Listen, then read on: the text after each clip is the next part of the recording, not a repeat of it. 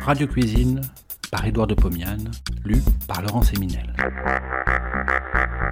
De 1923 à 1929, Édouard de Pomian présente, tous les vendredis soirs sur Radio Paris, ce qui fut sans doute la première émission culinaire radiophonique.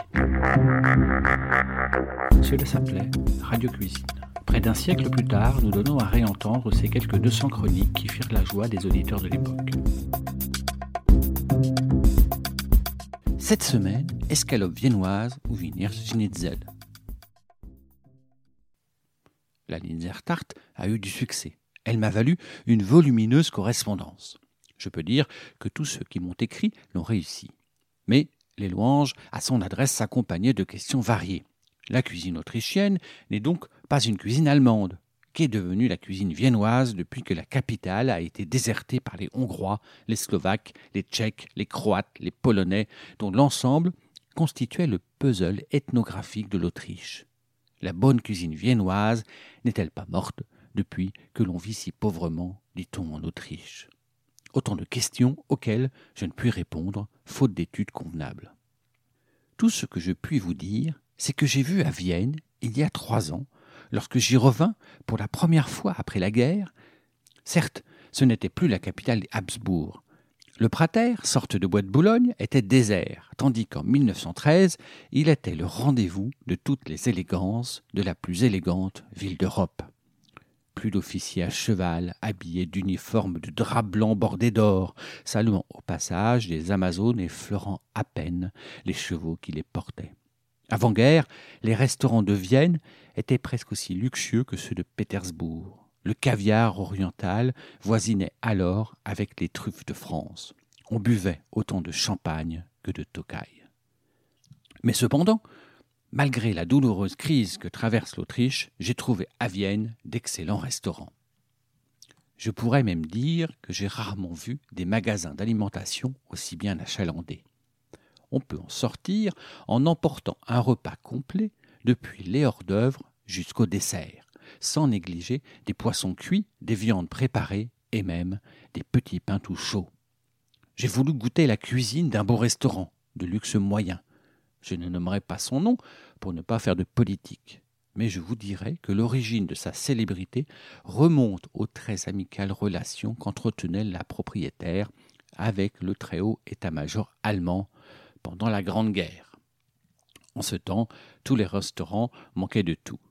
Madame X, au contraire, était fort bien approvisionnée.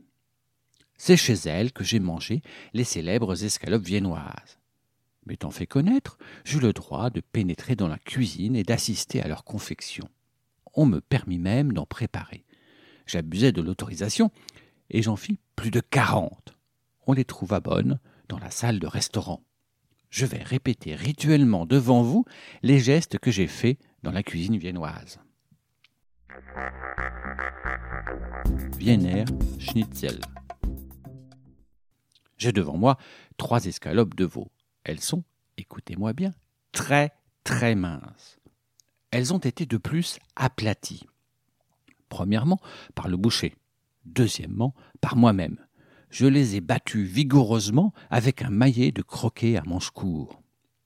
À l'aide d'un couteau bien effilé, je les ai tailladées sur toute leur circonférence. Comme cela, elles resteront bien planes après la cuisson. À côté de ces escalopes, j'ai disposé trois assiettes creuses. L'une contient de la farine, la seconde un œuf battu en omelette, la troisième de la chapelure blanche.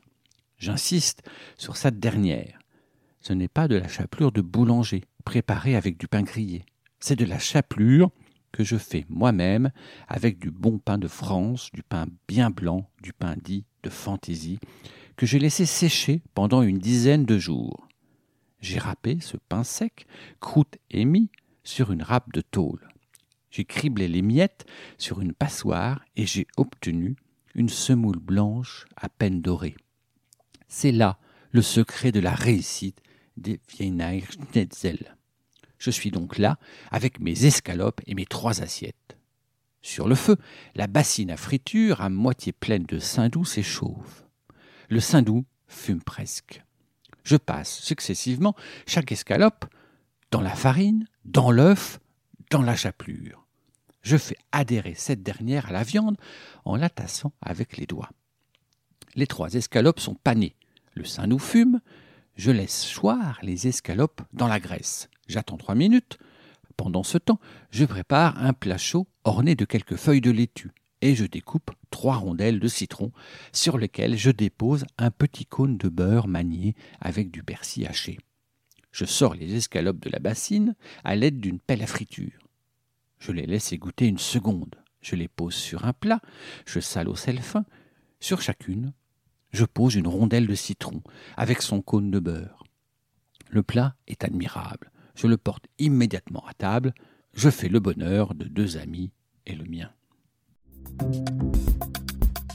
Bon appétit et à la semaine prochaine. Si vous avez aimé cet épisode, vous pouvez retrouver toutes les chroniques d'Édouard de Pomian dans les deux volumes de Radio Cuisine, un livre publié chez Menu Fretin et disponible sur www.menufretin.fr.